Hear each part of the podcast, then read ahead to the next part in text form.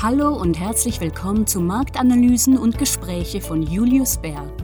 In dieser Podcast-Reihe erfahren Sie von hochkarätigen Experten, was die Märkte bewegt und die Anleger interessiert.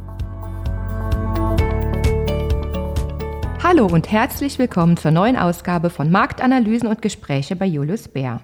Mein Name ist Martina Kaut und ich bin zuständig für Investmentkampagnen. Aus aktuellem Anlass sprechen wir heute über Anleihen, deren Renditen im letzten Jahr ja stark angestiegen sind. Sie waren aber auch im Zusammenhang der CS-Übernahme durch die UBS im Fokus, als sogenannte AT1-Anleihen komplett wertlos wurden. Deshalb freue ich mich heute, dass zwei Julius Bär-Experten für festverzinsliche Wertpapiere bei mir sind.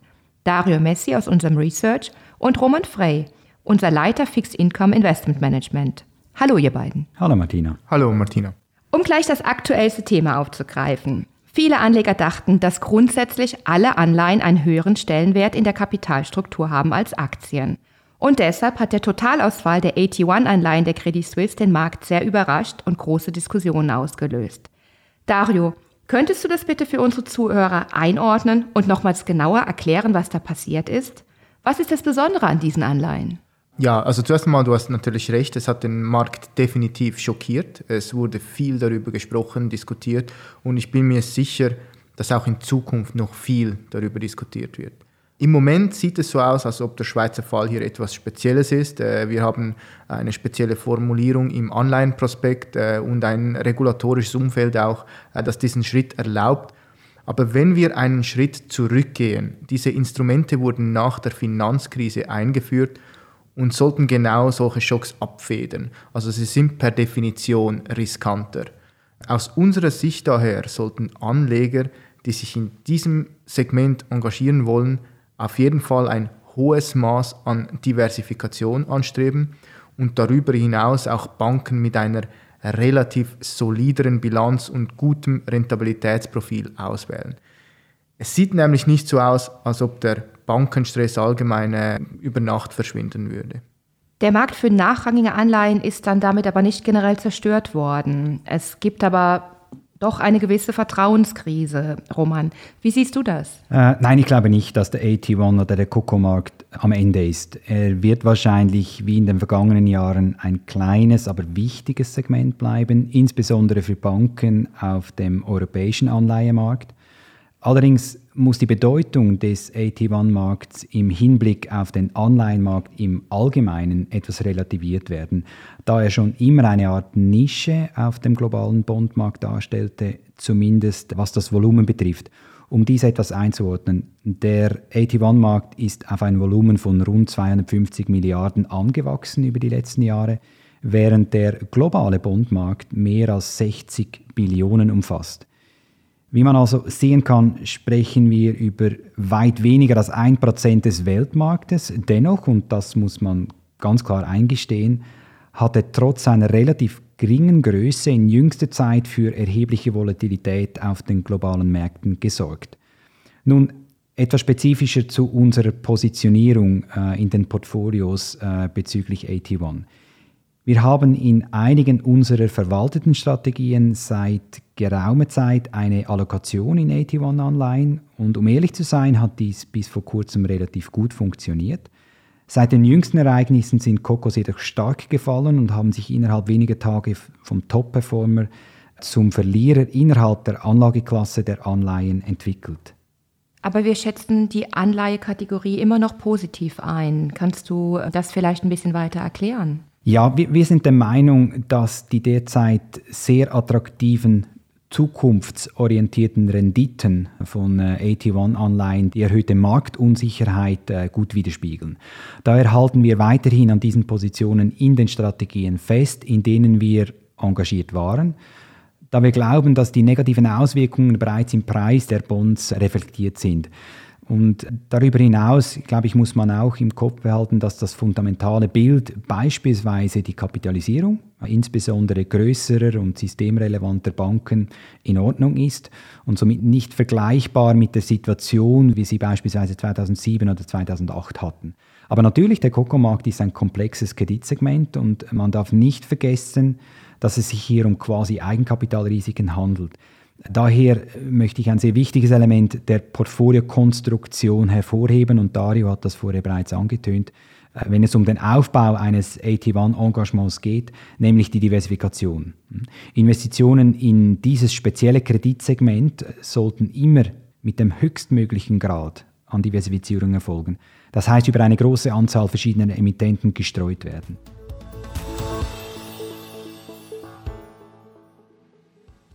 Roman hat jetzt eben das Marktumfeld angesprochen. Ich würde noch mal gerne genauer von dir wissen, Dario. Warum sollte man im aktuellen Umfeld denn Anleihen generell halten? Ja, dafür gibt es äh, verschiedene Gründe. Äh, normalerweise sollen Anleihen ein konstantes und auch festes Einkommen liefern. Äh, in den letzten Jahren müssen wir zugeben, in der Zeit dieser finanziellen Repression waren diese Erträge nicht sonderlich hoch. So die Renditen waren sehr niedrig oder sogar negativ. Heute können wir mit Sicherheit sagen, dass sich dies zum Besseren gewendet hat, da die Zentralbanken in den letzten Monaten aggressive Zinserhöhungen vorgenommen haben und dadurch auch das äh, Renditeniveau deutlich höher ist nun. Ein weiterer Grund ist äh, definitiv auch hier wieder die Diversifizierung. So bei Anleihen hat man eine nominale Forderung, was in der Regel auch bedeutet, dass man andere Performance-Treiber hat als beispielsweise bei Aktien. Äh, ich denke, das kann Roman auch im, im Portfolio-Kontext äh, bestätigen. Ja, absolut. Danke, Dario. Ich glaube, Bonds haben schon immer eine wichtige Rolle gespielt. Nichtsdestotrotz, denke ich, ist über die letzten eineinhalb, zwei Jahre hat sich diese Rolle nochmals verstärkt. Dario hat es erwähnt, wir haben diese zwei, äh, von zweierlei Hinsicht. Wir haben A, das, das vorhersehbare Einkommen, das generiert wird, und B ist das Diversifikationspotenzial, das Anleihen in ein Portfolio bringen. Zum Einkommensstrom, ich denke, hier ist die Vorhersehbarkeit ist wichtig. Ähm, wenn man sich diese Rolle anschaut, hier wie erwähnt, hat sich das über die letzten die Jahre komplett verändert, weil plötzlich sind Anleihen wieder zurück im Spiel und bieten dank deutlich höherer zukunftsorientierten Renditen ein sehr gutes Einkommen. Aus diesem Grund, aus meiner Sicht, sind Anleihen in letzter Zeit sowohl aus absoluter wie auch aus relativer Perspektive sehr viel attraktiver geworden. Wir haben es gehört, es gibt höhere Renditen, aber vor allem auch aus relativer Sicht, glaube ich, ist wichtig im Kopf zu halten, dass Anleihen meiner Meinung nach im Rendite-Risikospektrum deutlich nach oben gerutscht sind und nun gegenüber anderen Anlagekategorien äh, deutlich attraktiver sind, als sie vor einigen Jahren noch waren. Wir sehen also trotz der Diskussion um AT1-Anleihen ein Revival der Anlageklasse Anleihen. Vielen Dank. Nun habe ich eine Frage zu den Laufzeiten.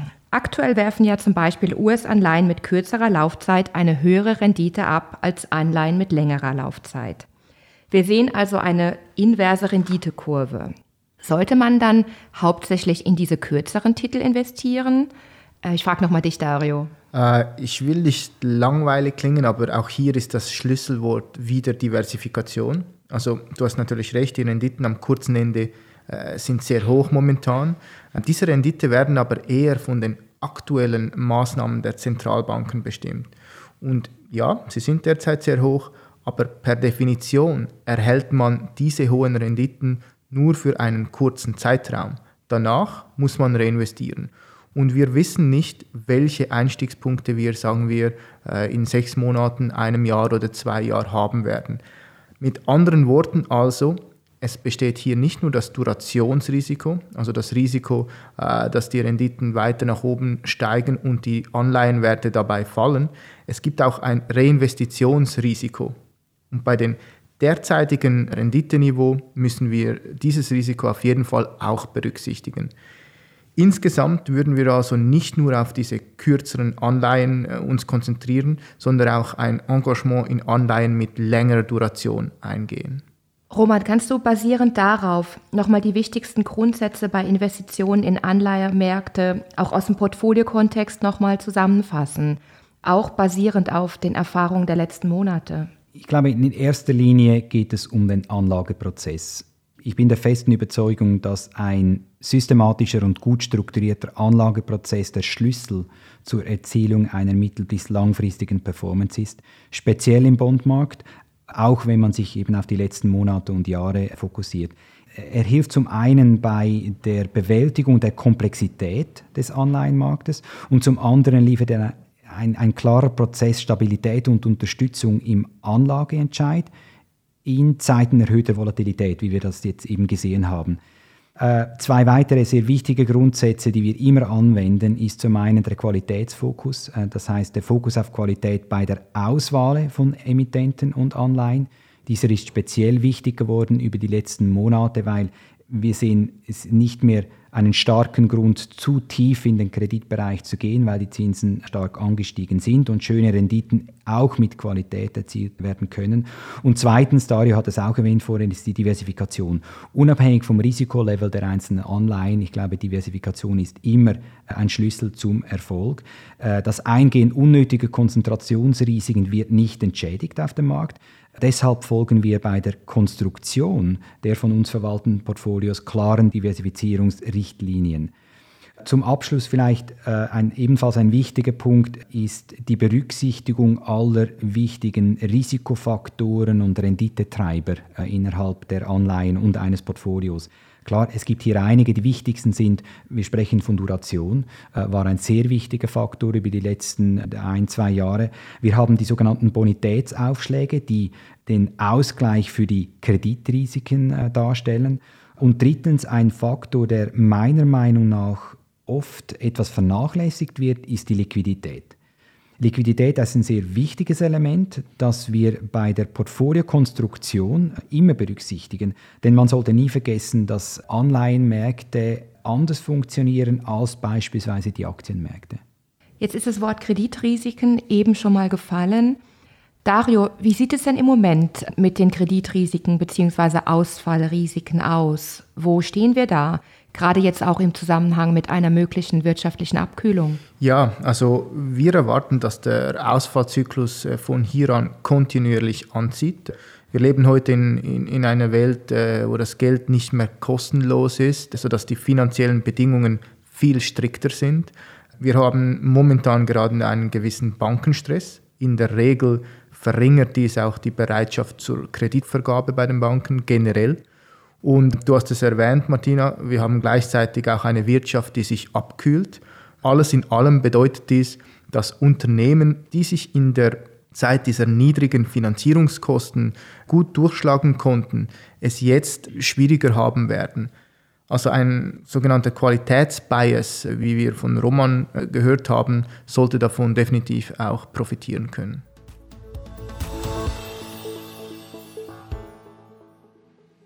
Jetzt haben wir sehr viel generell gesprochen und über Diversifikation und Liquidität gehört. Eine abschließende Frage noch an dich, Roman. Welche konkreten Anleihen gefallen dir denn im Moment besonders gut? Ein Segment, welches wir aktuell mögen, sind äh, die sogenannten Schwellenländer Unternehmensanleihen und die sind Hardwährungen.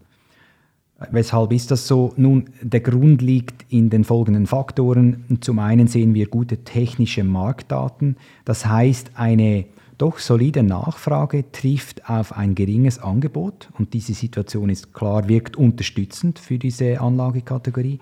Äh, zweitens sind die Fundamentaldaten von Schwellenländer Unternehmensanleihen oder von den Unternehmen, den Emittenten, die dahinter stehen, nach wie vor solide. Äh, und zu guter Letzt, sicherlich ein sehr wichtiger Punkt, bleiben die zukunftsorientierten Renditen. Sie sind nach wie vor sehr hoch und entschädigen aus unserer Sicht äh, auf einem attraktiven Niveau für die Risiken, die man eingehen muss. Das heißt also, wir denken, Schwellenländeranleihen sind unter dem Gesichtspunkt des Rendite-Risikoverhältnisses durchaus attraktiv. Nichtsdestotrotz hier, was man nicht vergessen sollte, ist die Tatsache, dass Schwellenländer eher anfällig sind für sogenannte idiosynkratische Entwicklungen. Deshalb ist es hier wiederum sehr wichtig, die Diversifikation ins Spiel zu bringen, dass man das Portfolio, ein Portfolio, das äh, Schwellenländeranleihen enthält, schön diversifiziert ist, diversifiziert über die verschiedenen Regionen, diversifiziert über die verschiedenen Sektoren und nicht zuletzt auch diversifiziert innerhalb von vielen verschiedenen Emittenten. Ja, ich würde bei den Schultiteln der Schwellenländer hier tatsächlich auch Roman sicherlich zustimmen. Dieses Segment sollte weiter vom Thema dieser Wiedereröffnung Chinas äh, gestützt werden. Bei den Industrieländern sind wir etwas vorsichtiger. Äh, ich hatte bereits gesagt, ein Anstieg der Zahlungsausfälle ist, was wir erwarten. Daher würden wir hier auch ein bisschen vorsichtiger sein. Ähm, unsere Strategie momentan ist daher Qualitätsanleihen mit längerer Laufzeit durch einige Anleihen mit kürzerer Laufzeit und etwas höherem Kreditrisiko zu ergänzen. Also zum Beispiel Anleihen mit äh, einem Triple B-Rating, die immer noch äh, Investment Grade sind. Das sollte dann auch das äh, Ausfallrisiko limitieren. Vielen Dank euch beiden für die konkreten Informationen und Einschätzungen zum Thema Anleihen und wie man das Segment am besten im Portfoliokontext umsetzt. Damit sind wir schon wieder am Ende dieses Marktanalysen und Gespräche Podcasts. Wir hoffen, dass Ihnen unsere Einschätzung weiterhelfen und würden uns freuen, Sie beim nächsten Mal wieder begrüßen zu dürfen. Bis dann.